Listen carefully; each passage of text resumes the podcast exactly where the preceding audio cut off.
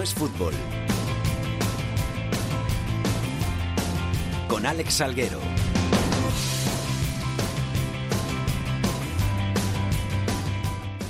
Hola, ¿qué tal? Muy buenas tardes a todos y bienvenidos una semana más a Esto es Fútbol, el rinconcito en cope.es para todo el fútbol de segunda, el fútbol de segunda B, el fútbol de tercera y toda la actualidad del fútbol más modesto. Ya estamos aquí una semana más, ya estamos aquí para contar todas esas noticias del deporte rey más cercano, el que tenemos todos al ladito de nuestra casa, el que tenemos todos más a nuestra mano.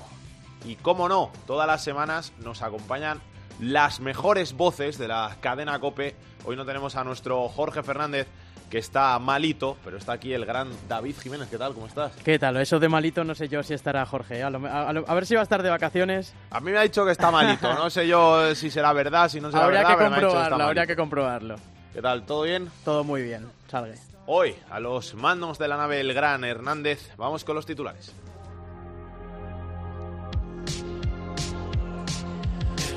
El Cádiz sigue líder una semana más, pese a caer derrotado el pasado domingo en su visita a Fuenlabrada. Los gaditanos con 39 puntos tienen 7 más que el segundo, el Almería, y el tercero, el Huesca. Completan posiciones de playoff el Fuenlabrada, el Girona y el Zaragoza. Por abajo sigue colista tras 17 jornadas sin ganar el Deportivo de La Coruña, que, que, suma solo 12 puntos. Le acompañan en la zona de descenso en segunda B el Extremadura, el Racing de Santander y el Málaga. En segunda B, el Atlético Baleares es líder del grupo 1. En el grupo 2 manda la Unión Deportiva Logroñés. En el grupo 3, el primer clasificado es el Sabadell. Y en el cuarto está en cabeza una semana más el Cartagena. Y estamos muy pendientes de la situación del Jaén. El conjunto andaluz tiene graves problemas económicos por su deuda con Hacienda y su supervivencia está en peligro. ¿Cuál, cuál es en estos momentos la situación, Manolo Contreras? Hola amigos, compañeros, muy buenas tardes. Eh, paz y bien a todos, a toda la audiencia de este fútbol. Pues bueno, la, cosa parece ser que ha cambiado un poquito con respecto a lo que sucedía hace unos 10, 12 días, cuando a través de, del juzgado de primera instancia número 4 de lo mercantil de Jaén, con providencia del magistrado eh, juez don Antonio Carlos Martínez Uceda, pues se pedía la extinción definitiva del Real Jaén y se apuntaba que los oh, administradores concursales retomaron su puesto en el club, miraran lo que había y se liquidara en un plazo de, de 15 días. Tenían que dar toda esa información para ese plan de, liquidación que tenía la entidad blanca. Pero todo ha cambiado porque el club recurrió esa, esa decisión al entender que que no estaba de acuerdo y por supuesto después de la reunión que el pasado lunes tuvieron el asesor jurídico del gabinete de Javier Tebas de Madrid con los responsables de la tesorería de Hacienda en la que lógicamente pues bueno pues eh, hubo un entendimiento se entiende que el club es viable pero que evidentemente habrá que, preparar una importante cantidad de dinero. Se decía en un principio, lo dijo Javier Tebas en su visita a Jaén, una rueda informativa que como mínimo habría que preparar eh, para salir inmediatamente de esa situación peligrosa 546.000 euros. Luego también la resolución del magistrado eh, a través de la petición de la Seguridad Social se ha recurrido porque se entiende que un club que estaba todavía inmerso en ese concurso de acreedores y que se debe dinero a todos aquellos que, que ya pues tenían eh, deuda el Real Jaén con ellos, pues no podía no podían eh, actuar de, de esa forma. Incluso se ha requerido a, Hacienda la posibilidad de que casi un millón de euros que habían embargado a la entidad, dado que estaba en esa situación de concurso de acreedores, pues lógicamente no podía embargar ese, ese dinero. Incluso Hacienda ha dado la posibilidad, bueno, ha quitado casi 100.000 euros, por tanto ya serían unos 400.000 euros, y por supuesto también eh, Hacienda ha dicho que no tiene ningún interés y que se va a poner por todos los medios a que el Real Jaén desaparezca. Y luego también se ha estudiado una posibilidad de ir pagando esas cantidades que estaban y se debían desde el año 2011 a 2017, estaban, bueno, de acuerdo en que si el equipo estaba en tercera división se pagaba un dinero determinado, si estaba en segunda B otra cantidad y si estaban en segunda pues otra otra cantidad. Ayer, por ejemplo, hubo una reunión de la presentación de una nueva peña, acudió el presidente Andrés Rodríguez, bueno, y a los aficionados yo estuve presente y bueno, pues daba una noticia satisfactoria de que estaba totalmente convencido que el equipo no iba a desaparecer. Incluso antes de ayer también una reunión, se ha formado una comisión de la Federación de Peñas, de miembros de la Federación de Peñas, de pequeños accionistas y de la afición para intentar pues buscar recursos. Lo que sí está claro que aquí hace falta dinero que se va a buscar pero que claro, los aficionados, los pequeños accionistas y esa gente humilde, pues lógicamente dicen que tienen mucho sentimiento, tienen mucha ilusión, pero aquí, amigos, lo que yo siempre digo, que hacen falta billetes del Banco de España.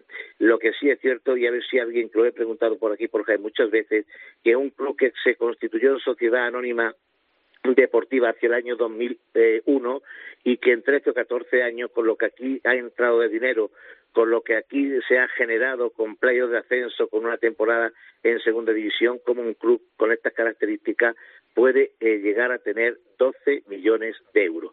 Ahora, según dijo Javier Tebas, el club debe sobre 5 millones inmediatamente de una forma pues muy rápida. Habrá que preparar unos 400.000 euros y en eso se está aquí en la capital del Santo Reino para que el Real Jaén pues eh, siga siga existiendo cuando está a punto de cumplir 100 años de historia. Estamos en el 97 y todo se espera con mucha confianza. La, clasificación con un equipo este año muy modesto, está tercero en el grupo noveno de tercera división y se espera una buena taquilla el próximo día 17 en el partido de Copa del Rey que a partir de las 7 de la tarde se jugará en el Estadio de la Victoria con el Deportivo Alavés.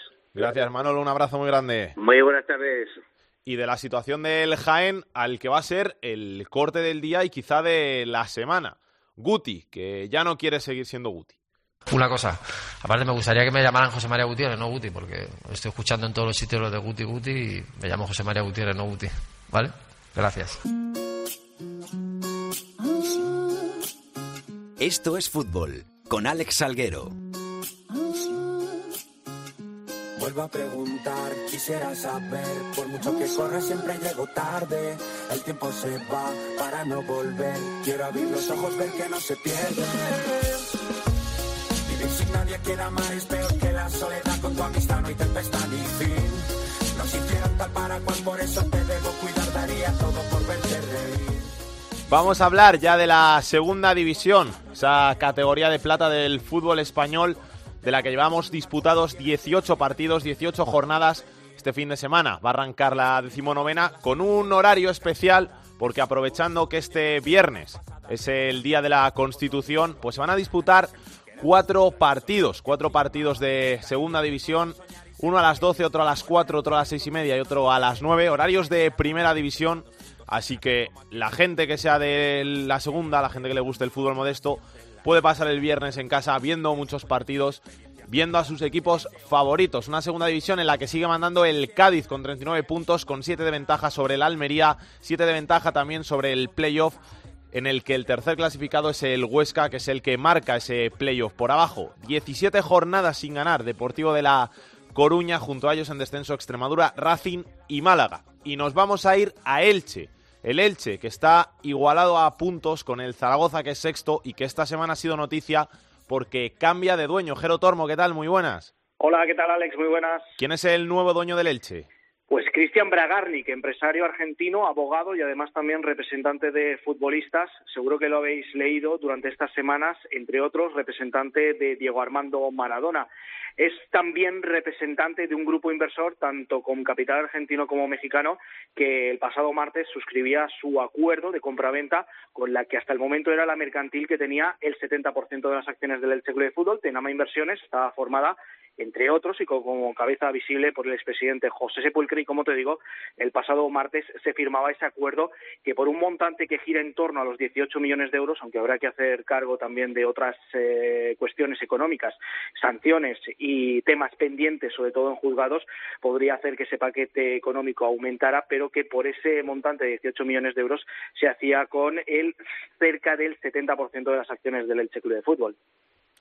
Eh, esto es bueno, esto es malo, eh, viene a cambiar mucho la cosa, viene a meter mucho dinero como hemos visto con el, con el Almería o no tiene nada que ver con eso. Claro, es que esa es la pregunta que nos estamos haciendo todo el mundo en Elche, ¿no? La verdad es que es difícil hacerlo peor de lo que lo hizo José Sepulcre y la verdad es que es difícil no hacerlo mejor evidentemente en la mente de todos queda ese descenso administrativo del Elche de primera a segunda división y un año después, aunque Sepulcre no era el presidente, seguía estando por detrás del Consejo de Administración que en ese momento regía los destinos del club, el Elche bajaba de segunda división a segunda división B deportivamente hablando. Lo que está claro es que con la llegada de Cristian Bragarnik las preguntas no solamente giran en torno al futuro, sino también al presente a corto plazo, ¿no? Por ejemplo, ¿qué es lo que va a pasar en el mercado invernal? El Elche a día de hoy, como muchos equipos de segunda división, tiene el límite salarial agotado, por lo tanto, en caso de querer fichar, tiene que inyectar dinero y eso es algo que, por ejemplo, ya hizo Cristian Bragarnik en representación de ese fondo de inversión el pasado verano, aunque José Sepulcra aseguraba que esas cantidades económicas las había puesto él de su bolsillo. Finalmente, también, también hay que recordar y no hay que olvidar que es representante de futbolistas. Tanto, son muchos los jugadores que podrían tener la puerta abierta del Martínez Valero. Lo que pasa es que, claro, ahora hay un director deportivo, Nico Rodríguez, de sobra conocido por todo el mundo. Tiene contrato esta temporada, lo que resta, y tres más. Por lo tanto, también estamos hablando de que habrá que ver cuando se abra la segunda ventana del mercado de fichajes invernal si las negociaciones para incorporar futbolistas tienen en cuenta la opinión de Nico Rodríguez, si es Cristian Bragarni como dueño del club el que por imperativo legal las pone las decisiones sobre la mesa y las cumple y sobre todo también es importante saber qué es lo que va a pasar con Pacheta. Hoy, por ejemplo, el burgalés ha hablado, ha dicho qué es lo que se le ha transmitido en lo que ha sido la primera toma de contacto, la primera reunión, por así decirlo, vamos a llamarla oficial, con Bragarni ya como máximo accionista, puesto que en anteriores ocasiones ya habían eh, intercambiado palabras, pero en este caso como un posible comprador, y la verdad es que ha dejado dos mensajes. Por una parte, que él en el mercado invernal no quiere que se le mueva mucho el equipo, no quiere que haya tampoco una revolución, porque lo que bien funciona no hay por qué tocarlo, y por otra parte, si el objetivo, que partía siendo el de la permanencia, puede cambiar, porque se inyecte dinero y por lo tanto se fichen futbolistas. Ha querido decir, y lo ha dejado además muy claro, que si a mitad de curso cambiamos el objetivo, mal vamos. Así que, ya te digo, yo creo que ahora mismo la llegada de Cristian Bragarnica del Club de Fútbol es un melón por abrir, es una situación que solamente los meses van a aclarar si su llegada se produce de manera abrupta en cuanto a refuerzos, en cuanto a inversión se refiere, o si prefiere una transición dulce de aquí al próximo verano, cuando las cosas se pueden hacer de una forma más sosegada. Gracias, Gero. Un abrazo. Un abrazo. Y también tenemos que marcharnos a Tenerife. Guillermo García, ¿qué tal? Muy buenas. Hola, ¿qué tal, Alex? Muy buenas. El Tenerife que va a estrenar entrenador. Se va a sentar Rubén Baraja en el banquillo de la Rosaleda este viernes a las nueve.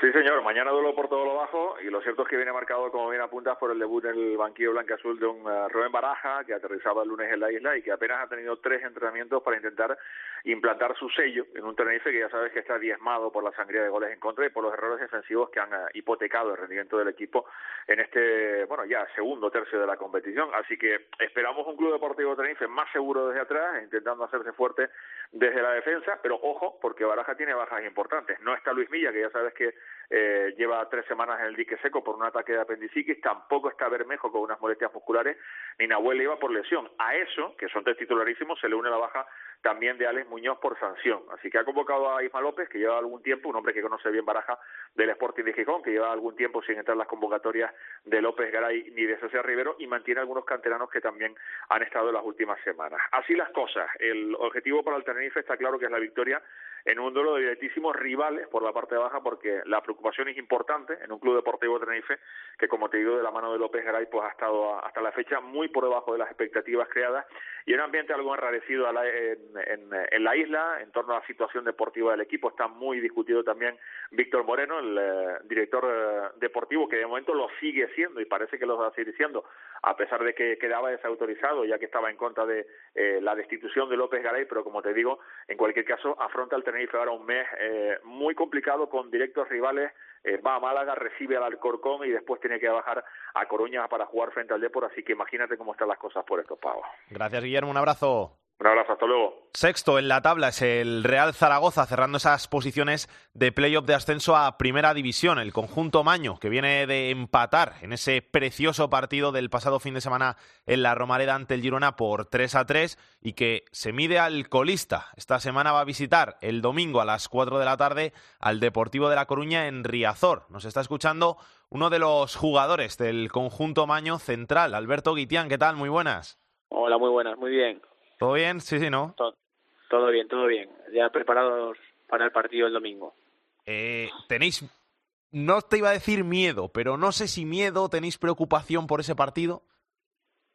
Tenemos el máximo respeto como teníamos la semana pasada a Girona eh, y a cualquier otro rival de la liga. Sabemos que vamos a un estadio muy difícil contra un equipo que está confeccionado para otras cosas en las que está ahora metido, pero bueno, nosotros tenemos la experiencia también del año pasado, que las cosas a veces no salen como uno quiere y es difícil salir de este tipo de baches, pero se sale con una primera victoria y esperemos que sea más adelante. Te reconozco que aquí en, la redacción hay tres, tres personas que son del Zaragoza y están las tres con perdón cagadas diciendo llevan 17 partidos sin ganar, verás cómo nos ganan a nosotros. Sí, bueno, sí, se suele decir, ¿no? Que, que, si están perdiendo están más cerca de la victoria ya en casa, pero bueno, nosotros máximo respeto, máxima humildad y, y, nada, hemos trabajado como todas las semanas para, para ir a ganar a, otro campo, como conseguimos hace poco en Vallecas o en Soria, y nada, no miramos la clasificación, miramos el rival y a competir. ¿Os esperáis un Depor si cabe más herido después de todo lo que ha pasado esta semana con, con Nolascoain, con, con toda esa conjura de la plantilla? Sí, desde luego creo que poniéndonos en su situación eh, a perro flaco todos son pulgas, todo todo sale mal, aunque aunque no quieras, como como en el caso que tú comentas. Y desde luego que la, la primera manera que tienen de darle la vuelta es, es, el domingo contra nosotros, pero vamos, nosotros tenemos claro que confianza es cero, eh, son un buen equipo y nosotros vamos a competir al máximo.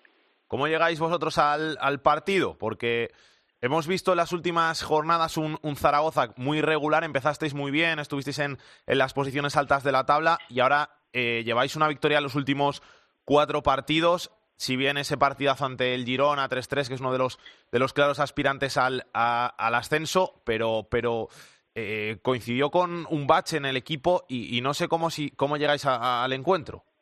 Bueno, creo que sí, como tú dices, tuvimos un bache de juego y de resultados como, como casi todos los equipos tienen durante esta temporada tan larga, que, que bueno, que, que acabamos con, la racha mala después del partido de Gijón, que fue que salió todo todo totalmente opuesto a lo que queríamos y nada, eh, conseguimos ganar en casa Las Palmas y luego hemos cosechado buenos resultados, tanto fuera contra equipos muy difíciles como Almería y, como Almería y Gallo y luego en casa perdimos contra Albacete de una manera increíble porque tuvimos recuerdo que cinco o seis ocasiones clarísimas y en el minuto 93 nos meten un gol en la única vez que chutaban a puerta, bueno, son cosas que pasan. Y bueno, luego la semana pasada contra un grandísimo rival se nos pone 0-2 y el equipo demuestra que que, compite todos los partidos hasta el final y, al, final se nos escapó en los tres puntos que, habíamos remontado, pero bueno, eh, el VAR tiene esas cosas. Estáis sextos en la tabla. Eh, el Zaragoza lleva ya muchas temporadas en, segunda división. Cada año se hace más complicado, más difícil el, objetivo de, del ascenso. ¿Notáis en la ciudad presión, ansiedad por, por que llegue de una vez? Bueno, no, eh, la presión desde luego en un club como este eh, hay que vivir con ella porque si no no sería el Real Zaragoza y tendría la dimensión que tiene. tenemos la suerte de tener cada fin de semana más de 20.000 personas en el campo todos los partidos y bueno, hay que convivir con ellos, sabemos el club que está y tenemos que pelear por, por ascender que no puede ser de otra manera. De esto que se dice que se acerca la Navidad, ¿os habéis marcado un objetivo? ¿Tenéis 27 puntos con el que queréis acabar el año? Bueno, desde luego nos quedan tres partidos, nos gustaría sacar los nueve puntos, pero principalmente pensamos en el partido del domingo, que, va a ser un, partido dificilísimo y esperemos traernos los tres puntos para casa. Tú a nivel personal estás mejor, ¿no? Más contento, llevas cinco partidos seguidos jugando, eh, te están saliendo las cosas, es el momento de Alberto Guitián, ¿no? Sí, desde luego yo creo que todo jugador necesita un poco de continuidad para demostrar su nivel y creo que que ya estos últimos partidos se está acercando más a mi máximo, a mi, a mi nivel un poco más alto y seguro que tengo muchas cosas que seguir mejorando, pero desde luego que, estoy cada día, cada partido más contento. ¿Cómo está Rafael? ¿Cómo está Duamena? ¿Sabéis algo? Bueno, sí, sí, lo vemos, viene a visitarnos casi todas las semanas, nada, le, le, le, mostramos todo nuestro apoyo y todo nuestro ánimo y bueno, creo que está todavía con los temas de su salud, que, que es lo primordial. Deseando jugar, ¿no? Volver a calzarse las botas. Sí, seguro que sí, y quitarse la preocupación que todos tenemos encima sobre, sobre su salud. ¿Fue un palo muy duro para, para el vestuario lo que pasó con, con Rafael? Fue, fue duro, fue duro porque, aparte de ser un jugador muy importante dentro del campo, lo, el equipo le había cogido mucho cariño porque es un tío muy noble, muy honesto. Y bueno, al final que le pasen cosas así a un compañero tuyo siempre trastoca mucho porque porque estamos muchas horas juntos, somos como quien dice una gran familia. Oye, el chaval Puado que ha venido a sustituirlo lo está haciendo bastante bien. Bien, bien, un jugador, un gran jugador también que se ha, acoplado a la perfección, no es nada fácil de los partidos la, el, la manera en la que se ha integrado en el grupo y nada, eso dice mucho también de, del equipo que, está muy abierto y, todo, el, todo el mundo que venga a ayudar más que bienvenido. A cuestión de, de tabla, de, objetivo de, de ascender, eh, ¿veis al Cádiz como ascendido ya después de, de la ventaja que tiene? O, ¿O, pensáis que esto es tan largo, tan largo, tan largo que, al final puede pasar todo? Desde luego tiene una ventaja importante, pero bueno, no creo, creo que no se puede dormir en los laureles porque esta liga todavía quedan muchísimas jornadas, eh, hay hay meses que no ganas a nadie y se te acercan los rivales, te, pones, empiezas a poner nervioso. Ya ha habido temporadas en las que ha ocurrido. Desde luego tienen una puntuación envidiable y claro que, que si siguen este ritmo competitivo será difícil de alcanzarles. Alberto, muchas gracias eh, por pasarte por estos fútbol. Un saludo muy grande y mucha suerte. Eh. Muy bien, muchas gracias a vosotros.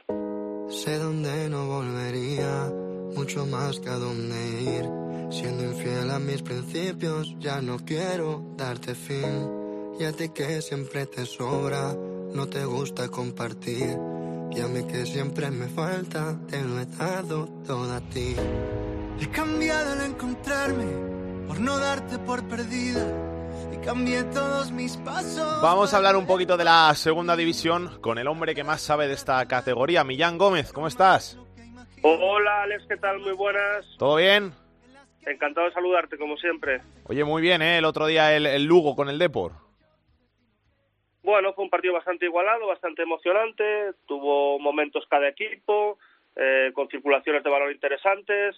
Seguramente con más llegadas, con más aproximaciones de peligro el Depor. Con la ocasión más clara por parte del Club Deportivo Lugo, que fue al inicio una de Manu Barreiro, que desbarató Dani Jiménez. El Lugo solo tuvo otra opción también en la segunda mitad en un disparo lejano de, de Yanni Ramani. El Depor tuvo más llegadas, por ejemplo, un cabezazo muy claro de Víctor Mollejo en una falta indirecta votada por Agueraqueche. Seguramente lo más justo es un empate, ligeramente, yo creo, superior el, el Depor, que un Depor que, que demuestra una franca mejoría en las dos últimas jornadas. Son dos partidos consecutivos sin encajar gol, aunque es cierto que eso no se ha traducido en, victorias. Lleva 17 partidos sin ganar, no vence desde la primera jornada, y además lleva tres partidos consecutivos sin marcar gol. Por tanto, tiene una pro, un problema grande a la hora de, no, no tanto de generar, que sí que ha mejorado en las últimas jornadas, sino a la hora de, finalizar. Y eso que Mamadou Kone yo creo que es el jugador más propositivo y más activo del equipo en la, en la zona ofensiva, aunque también es cierto que faltó varias jornadas por lesión y el Depor lo, lo sufrió de forma contundente. En el Depor está funcionando ese, esos tres jugadores en medio campo, Alex Bergantiños con Vicente Gómez y Pedro Nulascoain por delante, y parece que el equipo se está encontrando más cómodo y por ejemplo un jugador en principio secundario como Luis Ruiz pues también se está afianzando la titularidad a un notable nivel. Te quería preguntar también por ese partido del pasado fin de semana en el Fernando Torres. Todos los que sean amantes del fútbol, que no se mm. pongan el Fuenlabrada Cádiz. Bueno, yo sí que fue un partido también con el que, que también disfruté. Evidentemente un partido condicionado porque en el minuto 25 es expulsado Jean-Pierre Quiner, el central del, del Cádiz. Evidentemente, en ese, ese tipo de situaciones en inferioridad numérica, pues el partido queda clarísimamente condicionado. Creo que el Cádiz tuvo mérito de seguir compitiendo hasta el final. El gol de Jameson no llegó hasta, hasta el minuto 80. Y bueno, eh, el Cádiz es, Cierto que ahora ve, ve reducida su, su distancia de a solo, a solo, entre comillas, siete puntos al ascenso directo. Y bueno, ya he comentado desde el principio que yo tengo la sensación de que el Cádiz va a sufrir mucho para conseguir el ascenso. Te lo comenté a principio de temporada, te lo comenté ya con, con un margen y un colchón bastante importante de puntos porque a mí el Cádiz siempre me ha generado con Álvaro Cervera una duda importante, su capacidad para, para atacar equipos que se le cierran atrás o, cuando tiene que ser partícipe con el balón. Yo creo que tiene mejores jugadores para circular el balón mejor de lo que hace. Lo demostró, por ejemplo, contra el Club Deportivo Lugo hace dos jornadas, cuando Lugo se adelanta en el marcador en el minuto cuatro en su primera opción. Y es la duda que tengo. Y porque, bueno, y porque al margen de eso yo mantengo que el Girona es la mejor plantilla de la categoría y veo también al Huesca eh, muy fuerte y además con el que yo creo que es el mejor entrenador de la categoría, que es Michel Sánchez. Un Michel que puede acabar eh, con la cabeza de Paco Gémez en el rayo, ¿eh? ¿Quién lo diría? Sí, hace unos días me preguntabais por, por, el, por el rayo, yo decía que merecía más puntos los que tenía, yo creo que Paco, sin manteniendo su estilo, había añadido matices, siendo un poco más pragmático, un punto de más solidez defensiva. Eh, es cierto que viene de un partido en Oviedo donde donde el equipo no generó tanto, ni mucho menos como los anteriores partidos. Eh, normalmente en los últimos encuentros pues eh, había tenido más ocasiones que el rival, el portero había sido protagonista, como por ejemplo en la victoria del Zaragoza 0-1 en Vallecas, Álvaro Ratón, el portero del Zaragoza, pues fue, claramente protagonista, en este caso no Oviedo no tanto. Eh, es cierto que también es un partido condicionado por esa jugada fantástica, esa asistencia de Marcos Angay y ese remate fantástico de Juan Jonieto en el primer minuto de juego viene condicionado por ahí, pero es cierto que el Rayo también empata muy pronto, creo que en torno al minuto 10, en un error defensivo gravísimo del, del, Oviedo y marca Adrián en barba, que también me preguntaba hace unas semanas por él y bueno, es importante también que marque porque si está en un estado de forma eh, importante, pues es uno de los jugadores más diferenciales de la categoría sin ningún tipo de duda. Yo repito, yo a Paco lo mantengo, creo que habría que mantenerlo eh, hasta cierto punto y creo que todavía debería tener margen si el Huesca puede ser el, si gana o empata contra el Rayo y puede ser destituido Paco Gémez, pues bueno, ahí tenéis mucha mejor información vosotros o el propio Isaac Couto que, está muy bien informado sobre el Rayo. Yo personalmente mantendría todavía a Paco porque creo que eh, yo tengo ciertos reparos con él en algunas cuestiones, en algunos matices de sus últimas temporadas y en algunas declaraciones suyas que son excesivamente controvertidas, pero yo creo que se ha adaptado un poquito más a la categoría, y a un fútbol más pragmático y creo que también hay que loar que, se adapte y que se contextualice. Gracias, Millán. Un abrazo.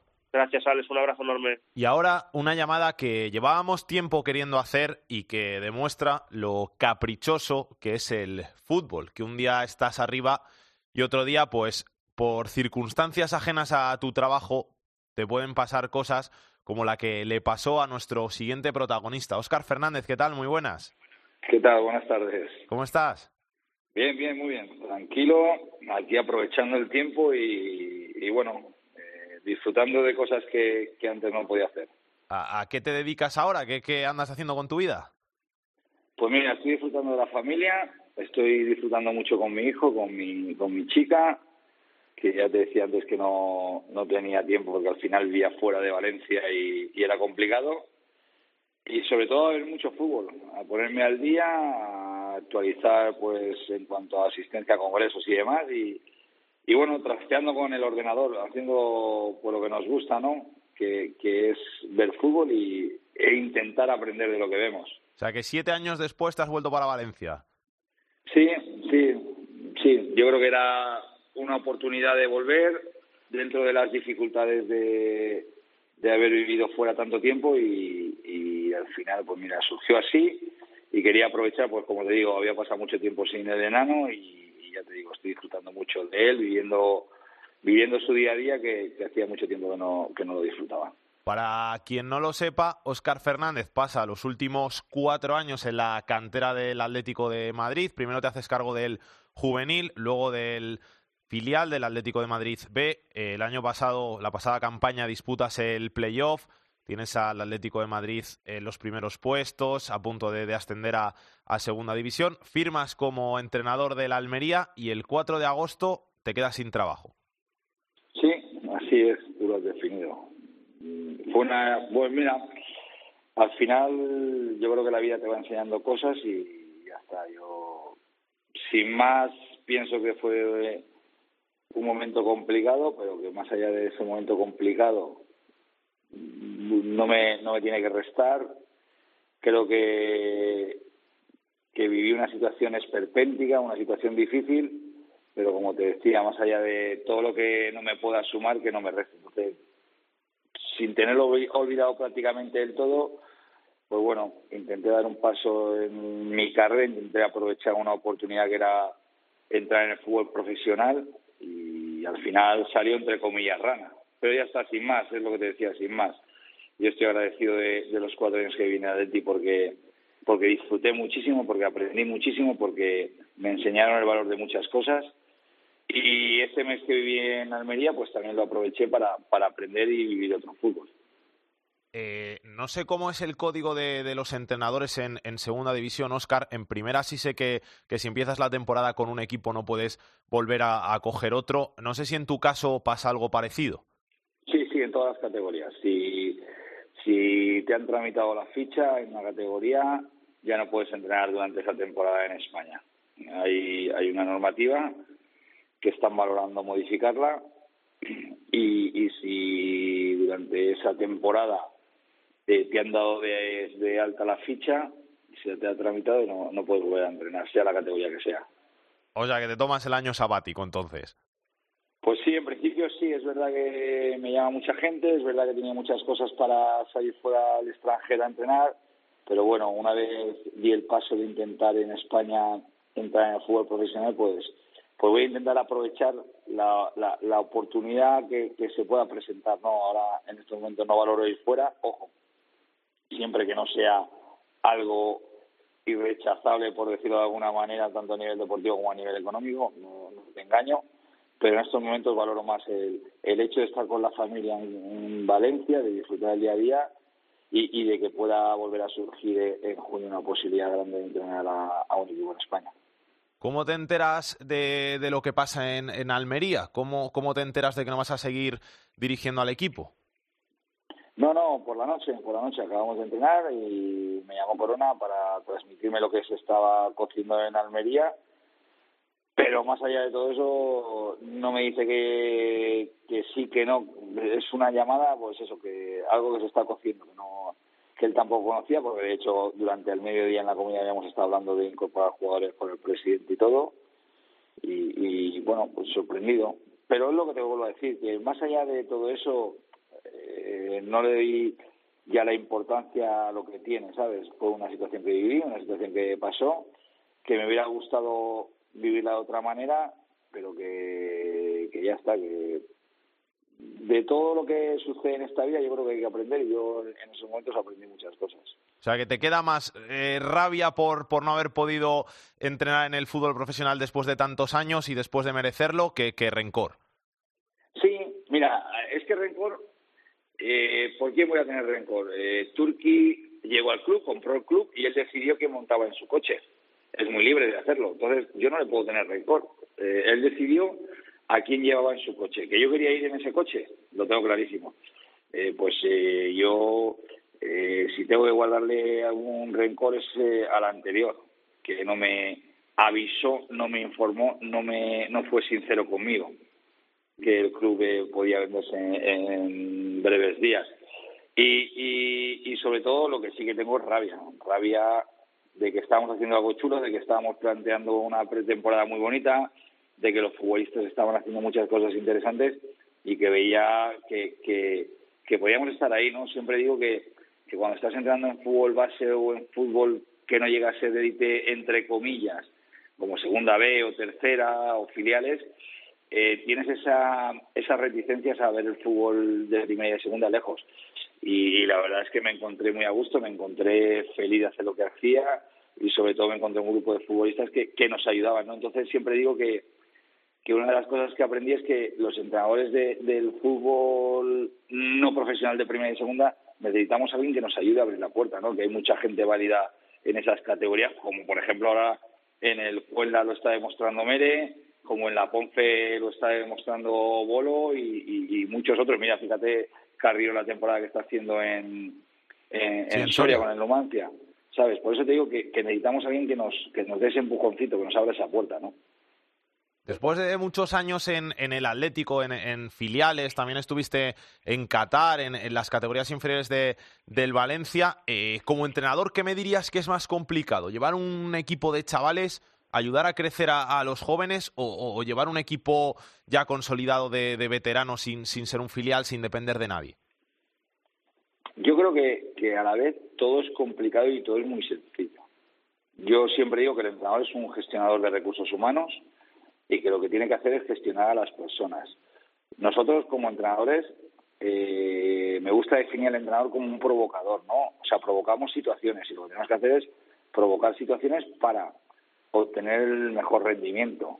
Que el mejor rendimiento siempre es ganar, pero al final somos dos equipos para ganar y es complicado. Entonces, lo que necesitamos es gestionar esos sentimientos, esas sensaciones de los chicos para hacerles ver que nosotros estamos allí para ayudarles. Entonces, eh, tan complicado es como un profesional eh, que tiene su familia, que sabe que tienes problema en casa, que sabe que, que luego tiene que educar a sus dos hijos, por ejemplo, que sabe que, que tiene una familia que llevar adelante y, y tiene sus teclas, como un chico joven que está en la puerta del fútbol profesional, que hay muchos agentes mareándoles, que la familia la tiene lejos. Yo creo que todo es complicado y a la vez es muy sencillo porque siempre lo digo, ¿no? Un entrenador tiene que ser sincero con los chicos y que ellos vean que si estás ahí es para ayudarles a crecer. ¿Te esperabas que la segunda división fuera por estos derroteros allá por julio cuando, cuando tomaste las riendas de la Almería? Mira, yo creo que la segunda división nos está sorprendiendo a todos, ¿no? Yo creo que está siendo muy bonita, yo creo que hay un Cádiz que está intratable y que, la verdad es que tiene muy claro a qué juega, con qué juega y cuál es su plan y lo está llevando a, cabo. Yo creo que Álvaro tiene muy claro y están haciendo un temporadón. Y luego sí que es verdad que hay equipos que están creciendo, pero lo que sí que estoy viendo es mucha igualdad, ¿no? Yo creo que, que hay mucha igualdad en cuanto a, los partidos, ¿no? A ganar un partido es complicado. Y luego, pues bueno, me sorprende lo que nos está sorprendiendo a todos, ¿no? A los, los equipos que están bajo, pues no me esperaba el Depor que tuviera una temporada así. Eh, me genera eso, inquietud de ver cómo sigue desarrollándose porque me parece que está siendo una segunda muy bonita. Y luego, eh, ya te digo, en pretemporada lo que estábamos más pendientes era de nosotros, ¿no? Nosotros estábamos ilusionados por lo que estábamos haciendo en Almería, porque creíamos en el, en el tipo de equipo que estábamos generando, dentro de las dificultades, porque es una de las cosas que también me encontré, ¿no? El tema de, de los límites salariales y demás, y, y eso, y nosotros en Almería teníamos un problema a la hora de planificar el equipo y lo que teníamos que hacer era intentar. Por eso me gusta lo que estoy viendo de segunda, pero más allá de pensar en qué podía pasar, pensaba en, en hacer una muy buena temporada en Almería. Y el Almería al final, eh, segundo. ¿Sientes como, como tuyo propio, como, como, como que tú has puesto tu, tu granito de arena, como que, que, que algo de lo que hay ahí de ese segundo puesto es de Oscar Fernández? Es que yo no, yo creo que, que que sentirlo como propio, yo creo que, que e, esa sensación es de mucha gente. ¿sabes? Yo creo, siempre digo que, y creo en el trabajo colectivo de mucha gente. Yo creo que, que hay mucha gente empujando y hay mucha gente haciendo cosas. Sí que es verdad que una parte, por muy pequeña que pueda ser de, esa temporada, será siempre del cuerpo técnico que iniciamos la temporada. De Miguel Corona, de Iván Andrés, de Miguel Grau, de, de Mar Reus, de Víctor, de, de Ricardo, mía porque nosotros empezamos esa temporada. Pero más allá de, de, pensar si es nuestra parte o no es nuestra parte, yo lo que lo que sí que veo es que hay chicos que valen mucho la pena en ese vestuario, ¿no? Yo conviví con los chicos que hay, René, Romera, Aguza, Gaspar, Chema, eh, Iván, no sé, eh, de la Hoz, que valen mucho la pena. Entonces, eh, más que considerarme como parte implicada o parte mía, yo me consideraría como una persona que ayuda a esos chicos a, que empezaran esa temporada y sin más. Oscar, un placer ¿eh? charlar contigo de fútbol. Mucha suerte, que te salgan muy bien las cosas y esperemos que pronto tengas esa oportunidad que te mereces y, puedas entrenar en el fútbol profesional. Bueno, gracias a vosotros por acordaros de mí y, y bueno, a ver qué pasa, a ver cómo sigue, cómo sigue esta segunda o cómo empieza el año que viene esta segunda. Un abrazo. Un abrazo grande. Que pase Pedro Martín. El enfadato de Pedro Martín. Hola Pedro, ¿qué tal? ¿Cómo estás? Muy buenas, ¿cómo estamos? ¿Qué tal todo? Pues bien, aquí viendo que va a empezar dentro de poquito otra jornada de segunda división, que esto no para, aprovechando el puente, le ha alargado las, la jornada tres días, pues bueno, pues vamos a disfrutar de una jornada interesante de segunda. Y estaba viendo la clasificación y hay cinco equipos que han conseguido más puntos fuera que en casa. Pues el Elche, el Albacete, el Tenerife y el Málaga y el Alcorcón. El Alcorcón que sigue sin perder como visitante eh, en esta liga. Las cinco derrotas que lleva el, el equipo madrileño son todas en casa. Fuera son tres victorias, seis empates. Y bueno, hay que remontarse cinco años para encontrar un equipo que ya con la liga tan avanzada, después de nueve salidas, no hubiera perdido ningún partido como visitante. Fue el Sporting en la temporada 2014-2015, que también consiguió eh, tres victorias y seis empates en sus nueve primeras salidas. Aquel Sporting que aguantó hasta la, a la jornada 21 sin perder ningún partido ni fuera ni en casa. De hecho, eh, en las esas 20 primeras jornadas, en nueve partidos en casa y once como visitante, no perdió hasta que en la última jornada de la primera vuelta perdió con el Betis. Así es que una, alguna de las cosas raras que, que están pasando en esta liga de segunda es que el Alcorcón sigue invicto fuera de casa. Esta semana, este fin de semana, juega en casa contra el Oviedo, pero luego va a Tenerife, ese Tenerife que no gana ni a tiros en el Heredoro Rodríguez López, a ver cuánto dura la racha del Alcorcón. Me tienes que mirar lo de las jornadas sin ganar, ¿eh? que me empieza a preocupar el Depor, que van 17 ya, a Sí. ver cuál es el récord. El récord del Depor son 17 partidos sin ganar en la temporada 87-88, así es que si no gana esta semana, que juega con el Zaragoza, pues será la peor racha en la historia del Deportivo, un equipo que recuerdo eh, se fundó a principio del siglo XX, creo que es 1905-1904. Así es que ya ha llovido desde entonces y está el Deportivo a un pasito de su peor racha de la historia en una temporada lamentable esta 2019-2020. Un abrazo, Pedro. Hasta luego. Tú tienes un control de acceso en tu corazón y yo no quiero hablarte de eso. La segunda B en Esto es Fútbol.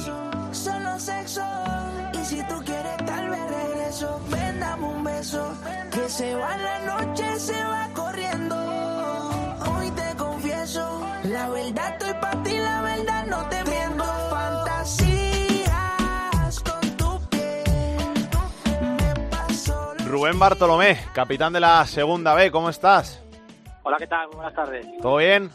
Bien, bien, de, de descanso y acariciando las vacaciones, así que de maravilla. De puente, ¿no?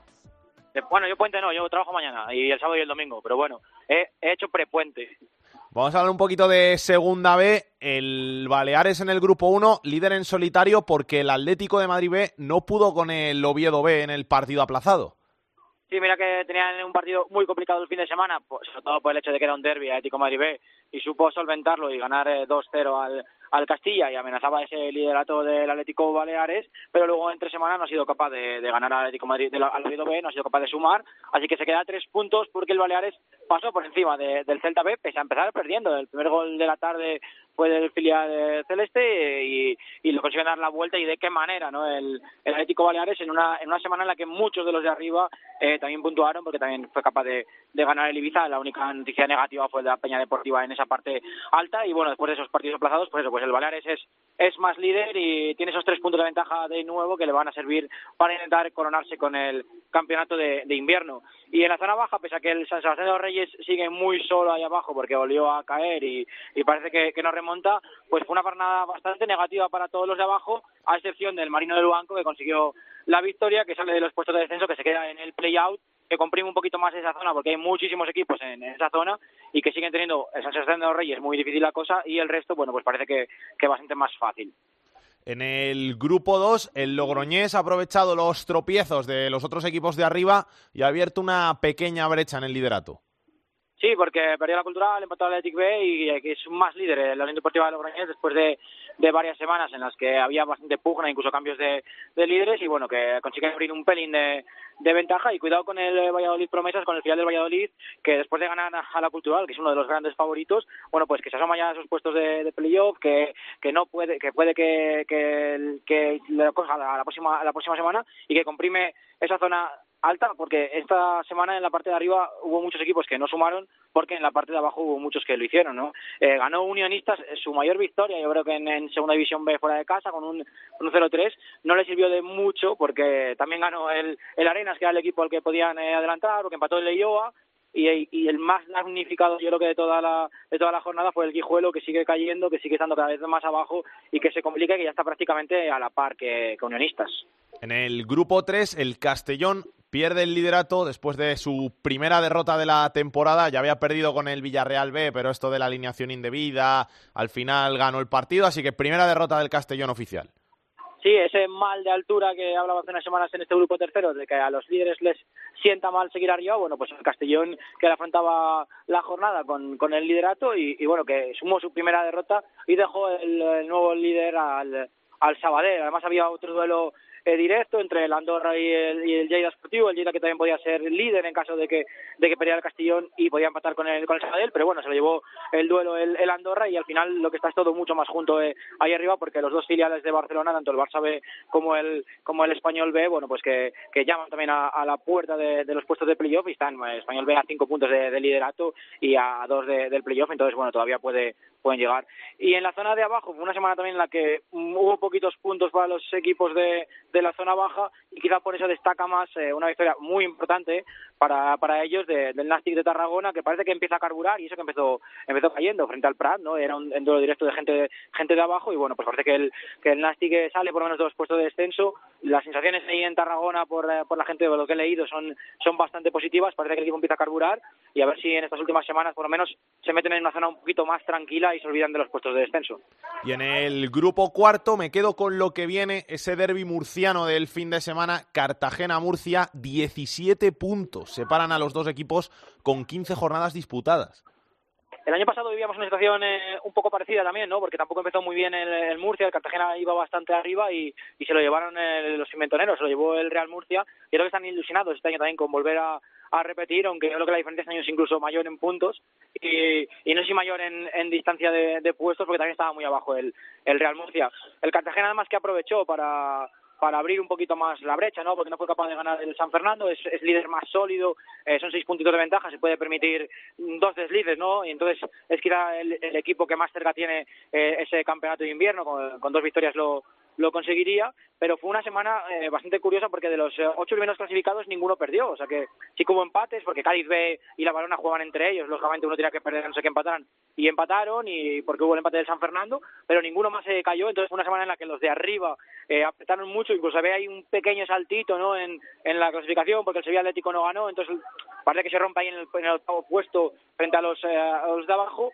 Y entonces los de abajo pues que tuvieron muchos problemas para, para, para sumar y por abajo no se mueve mucho la, la clasificación, sí que sale eh, un poquito de esos puestos eh, bajo a costa del, del Real Murcia, el, Villarrubia que, que ganó que ganó 2-1, que se pone en puestos de play-out después de estar muchas semanas en puestos de descenso y entonces parece que empieza a haber dos grupos cuartos, ¿no? Uno luchando por arriba con ocho equipos y uno por abajo, desde el Sevilla Atlético por abajo, por intentar eh, eludir los puestos de descenso.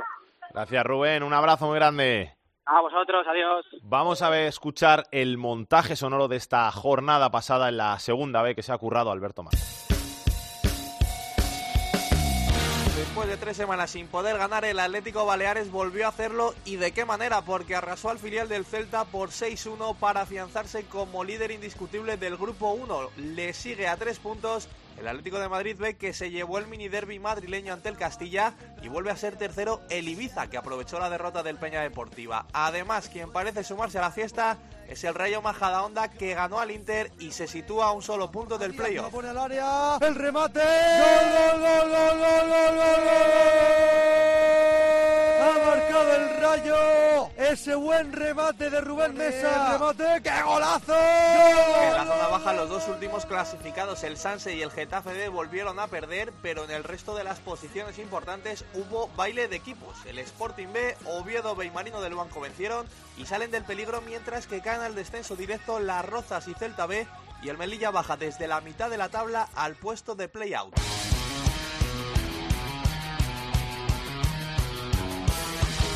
La Unión Deportiva Logroñés amplía su diferencia como líder del grupo 2 porque fue el único de los primeros cuatro clasificados que consiguió ganar en esta jornada. Contra todo pronóstico, el Bilbao Athletic empató en Lezamantel Lizarra y la Cultural Leonesa perdió en su visita al filial del Real Valladolid que presenta su candidatura a ser uno de los grandes animadores de este grupo. Además, la Real Sociedad B perdió en el último minuto. La pone, salta Chaniz, ese balón que se queda muerto, gol. Gol, gol, gol, gol, gol, gol, gol, gol. De la arena. Lo hizo ante la arena es que con esta segunda victoria consecutiva coge mucho aire y se coloca a dos puntos del playout que ocupa el Tudelano, la misma distancia a la que se encuentra el Leioa, que perdió como el Guijuelo. Eso sí, una de las sorpresas de la jornada llegó con la goleada del que sigue siendo colista, Unionista de Salamanca, en su visita al Burgos. de nuevo, gol. Gol, gol, gol, gol con suspense, pena gol. A visitar a Unionistas. El remate marca Íñigo Zubiri para Unionistas. Abre aún más para el remate y gol. Ahora sí que parece insalvable la brecha. Cambio de orden en las cuatro primeras plazas del grupo tercero, donde el nuevo líder es ahora el Sabadell, gracias a su victoria sobre el Egea. ¡La va a tener! ¡Gol! ¡Gol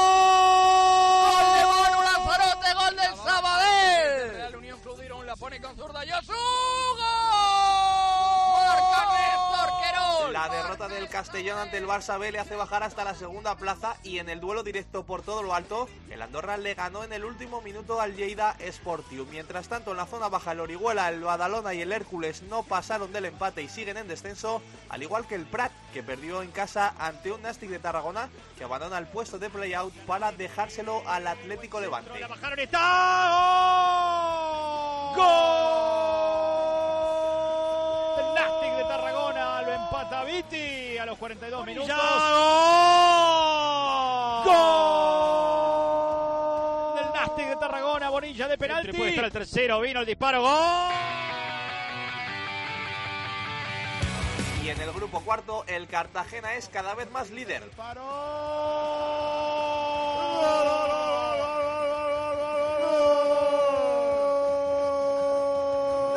Cartagena, Santi Jara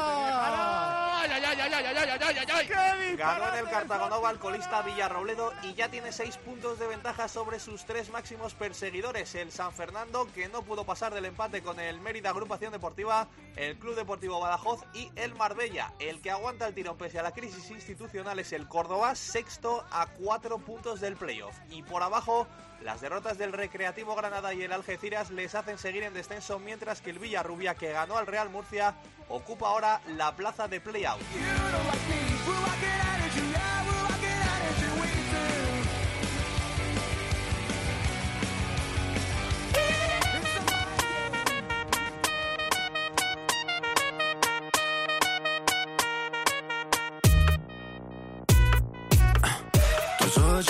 Lo que quieres. Que no eres como todas las mujeres. Te como el ritmo Y nos está escuchando uno de los jugadores del Atlético Baleares, el que hasta la fecha es el mejor equipo de toda la segunda división B española. Tiene 35 puntos el conjunto mallorquín, que la pasada campaña se quedó muy muy cerquita de ese ascenso a la segunda división del fútbol español. Cayó en los playoffs del ascenso, primero ante el Racing de Santander, luego posteriormente la ruta de todos los demás equipos volvió a perder, se quedó sin ese preciado ascenso, pero este año sigue peleando por volver a la segunda división donde hace muchas, muchas temporadas que no milita y lo hace pues desde el grupo 1 con esos 35 puntos, 15 partidos, 11 victorias, 2 empates, 2 derrotas, números que asustan. Y nos está escuchando, como decimos, uno de sus jugadores, John Orteneche, ¿qué tal? Muy buenas, ¿cómo estás? Hola, muy buenas. ¿Todo bien? Sí, todo bien, todo bien por aquí. ¿Qué tal por Mallorca? Bien, muy bien, muy bien. Eh, la verdad que, que contento aquí. Como has dicho, pues el, deportivamente las cosas están saliendo muy bien y, y en lo personal pues también contento. Un chicarrón del norte que últimamente se ha aficionado a las islas, ¿eh? Sí, la verdad que, la verdad que sí, la verdad que, que he estado en unas cuantas islas. Estuve en Tenerife, he estado en Escocia, he estado en Australia y ya estoy. La verdad que, sí, en las islas. ¿Con, con cuál te quedas de todas? Eh, yo creo que Australia es. bueno, yo creo que con Australia. La verdad que aquí estoy muy, muy, muy bien, pero, pero yo creo que me quedo con Australia. ¿Qué tal por allí? La verdad, la verdad que muy bien. La verdad que en el tema personal eh, estuve muy bien. Es cierto que en el tema deportivo, pues el nivel no, no es lo que me esperaba, pero, pero personalmente la verdad que, que estuve muy a gusto. En una comparativa eh, con la Liga Española, do- do- un equipo como el tuyo en el que militaste en Australia, ¿dó- ¿dónde estaría? Pues no, sí, yo creo que sería un segunda B, un segunda B así, yo creo. O sea, que en un Baleares con, con el equipo australiano parejo, ¿no? No, yo creo que nosotros tenemos mejor equipo. Yo creo que sería un equipo de mitad de tabla para abajo, en segunda B. Oye, ¿qué, qué fue lo que te sedujo de- del proyecto de- del Atlético Baleares? ¿Por qué decides volverte a España? Bueno, al final, pues como te digo, allí pues deportivamente no, no era lo que me esperaba y, y, bueno, pues me, me, me surgió la, la opción de, de volver aquí. de, pues el proyecto que, que tenía el Atlético Baleares pues era muy ambicioso y, y la verdad que eso es lo que, lo que me sedujo. Equipazo el del Baleares, ¿eh? Eh, Yo lo he estado mirando, jugadores como tú, con, con mucha trayectoria, con muchos años en, en primera división, con, con mucho hambre, porque imagino que después de- del mal sabor de boca del año pasado hay que, hay que ascender sí o sí. Bueno, ese es el objetivo, ¿no? Al final, después del año pasado que se quedaron a las puertas del, ascenso, pues yo creo que este año el objetivo eh, sigue siendo ese, el de, el de ascender a segunda división y bueno, pues para eso estamos trabajando. En un grupo con tantos gallitos como, como el primero, con, con esos filiales de, del Madrid y del Atleti que al final siempre, siempre dan guerra, con, con equipos madrileños, con, con los equipos canarios también, eh, sentirse favoritos, eh, sentir que, que sois el equipo que todo el mundo quiere batir, hace que, que sea más complicado el reto. Bueno, al final segunda vez yo creo que todos los grupos eh, tienen su parte complicada, ¿no? Eh, es cierto que este grupo pues, en especial sí que, sí que es muy complicado, es cierto que somos pues ahora mismo como el rival a batir, pe- pero bueno, eh, lo que te digo, esto es, muy largo, tenemos que seguir en esta en, en esta dinámica y, y, bueno, pues seguir ganando los máximos partidos posibles. Pues seguís así, que venís de meterle seis al, al Celta B. Bueno, eh, la verdad que esta semana pues hemos, eh, hemos tenido un, un buen partido en el que hemos metido muchos goles. Eh, veníamos de, de tres partidos sin, sin ganar y bueno, la verdad que, que, nos, que lo necesitábamos. De- después de la derrota en, en Getafe, sobre todo como, como venía el, el Getafe B, eh, ¿surgieron algunas dudas allí en, en la isla con, con el Baleares? No, yo creo que no, no. Al final estaba claro que no podíamos ganar todos los partidos. Algún partido eh, siempre siempre siempre vas a pinchar y, y, y, bueno, pues eh, nos vino bien pues para pues para para un toque de atención y, y no relajarnos y, y saber que todos los partidos van a ser complicados. Para quien no lo sepa, John, eh, tú jugaste una final de la Europa League con, con 20 años. Sí, bueno, eso ya hace hace bastantes años, pero sí, sí, es cierto que, que el mismo año jugué la final de Europa League y la final de, de Copa del Rey. Es decir, que eres el claro ejemplo de las vueltas que, que da el fútbol. Sí, está claro, al final el fútbol da muchas vueltas, un día estás arriba, otro día estás abajo y, y, y al revés, ¿no? Entonces hay que trabajar día a día pues para, para estar lo más arriba posible. Es mucho más maduro, ha cambiado mucho el, el John Aurteneche de, de ahora con 27 años al de, al de hace 7 años cuando, cuando juegas en la Athletic. Hombre, yo creo que al final siempre siempre maduras, ¿no? Con la edad, cuando pasas por, por diferentes eh, vestuarios te das cuenta de, de, de cómo es el fútbol y, y al final pues siempre intentas aprender de todo. ¿Y cuándo disfrutas más de, como profesional, como deportista, ahora o, o o antes?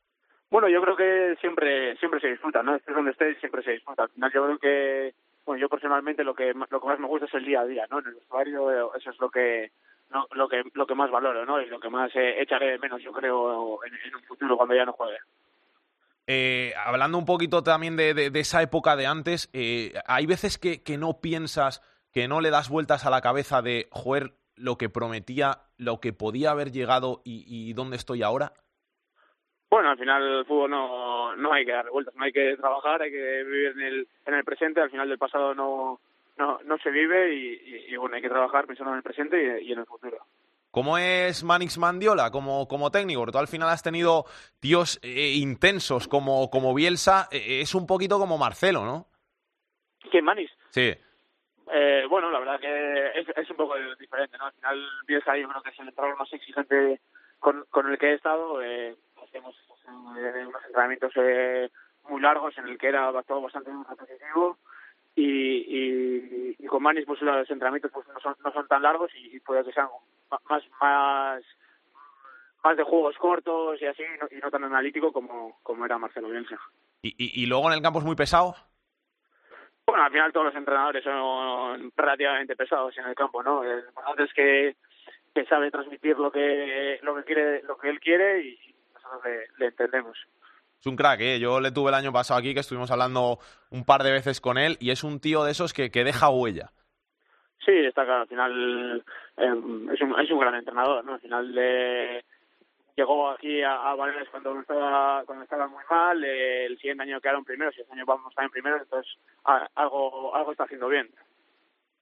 Eh, ¿Qué tal el inglés? El inglés, bueno, bien, bien, la verdad que bien. Eh, en Escocia y en Australia pues eh, aprendí bastante y bueno, pues ahora sigo viendo clases para no para que no se me olvide, la verdad. ¿Título tienes de estos de FAIRS, Advance o algo o nada? No, la verdad que no tengo ni un- ningún título, nunca tampoco lo he intentado, de momento no lo he necesitado, pero bueno, tampoco descarto en un futuro pues sacarme algún título. John, que un placer eh, hablar contigo. Que Vale, muchas, muchas gracias, ¿eh? Vale, igualmente, muchas gracias. Un abrazo. Un abrazo, hasta luego. La tercera división en Esto es Fútbol. Yo le pido al viento que te traiga hasta mí. Solo espera el momento para verte pasar aunque sea un Jorge. Fernández trae la actualidad de Tercera División. Turno para la tercera división. Los equipos más goleados hasta el momento son el Villegas con 49 goles en contra, seguido de la Laurín de la Torre con 46 y del Valdivia que ya ha encajado 43. Por contra, los equipos más goleadores y que mejor lo están haciendo hasta el momento son el Barea con 43 goles a favor, seguido del Logroñés y Zamora que ya han visto 41 veces puerta. Y en cuanto a los nombres propios hay que hablar de Rubén Henry, jugador del Almería B, porque con sus 21 goles que ha marcado en 15 jornadas es otra semana más el Pichichi de tercera división. En cuanto a las noticias, sale Seikirse hasta Jaén porque el juzgado de primera instancia de lo mercantil de Jaén ha dado 15 días al club para que se disuelva. Un histórico, por cierto, como el Jaén, que ya ha presentado recurso, que lo ha hecho público en redes sociales y que esto ha provocado la movilización de toda su afición bajo el hashtag SOS Real Jaén. A ver qué, en qué termina todo esto, porque de momento el tema está en los tribunales, pero peligra la pervivencia, la supervivencia de un histórico como el Real Jaén en nuestro fútbol. Por cierto, Alex, un último apunte. Esta semana se juega la final de la Copa Federación entre el Murcia y el Tudelano y todo lo que suceda en ese partido lo vamos a contar la semana que viene, como siempre, aquí en Esto es Fútbol. Un abrazo, Alex. Un pasado recordar. Quizás antes vivido. ¿Qué tendrá el Aitor Puerto en su agenda de la semana? Comenzamos el repaso a la agenda futbolística del fin de semana con la segunda división. Destacamos el sábado a las 8, el segundo el Almería, que recibe al decimosegundo el Mirandés. Y el domingo a las 9, primero contra séptimo el Cádiz, que recibe al Elche. En la segunda división B, en el grupo 1, destacamos el partido entre el Castilla, decimosegundo, y el Internacional de Madrid, que es sexto. En el grupo 2, decimoquinto contra el líder, el Lizarra, que recibe al Logroñés. En el grupo 3, segundo contra tercero, el Castellón, que recibe al Andorra. Y acabamos el repaso a la agenda futbolística del fin de semana con el grupo cuarto de esta segunda división B, ya que no hay tercera. El Real Murcia, que es decimosegundo, recibe al líder al Cartagena.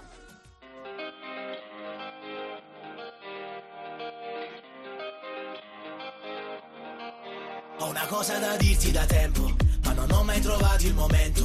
Potrei farlo qui, non mi importa se questa gente mi guarda ridendo. Giuro l'altra notte è stato bello, non esci più dal mio cervello, non basterebbe un solo anello. Pues esto ha sido todo por esta semana aquí en Esto es Fútbol. Esto ha sido todo por este capítulo de Esto es Fútbol. Grandes protagonistas, Jona Urteneche, Óscar Fernández, Alberto Guitián. Grandes nombres del fútbol de segunda, segunda B y tercera división. Y nada, a vosotros os emplazamos aquí la semana que viene con toda la actualidad del fútbol más modesto en Esto es Fútbol. Hasta entonces, que lo paséis bien. Besos y abrazos para todos. Chao, chao.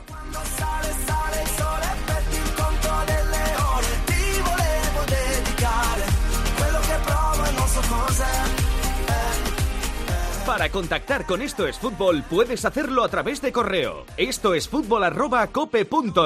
En Twitter arroba es fútbol cope. Y en Facebook, Facebook barra Esto es Fútbol.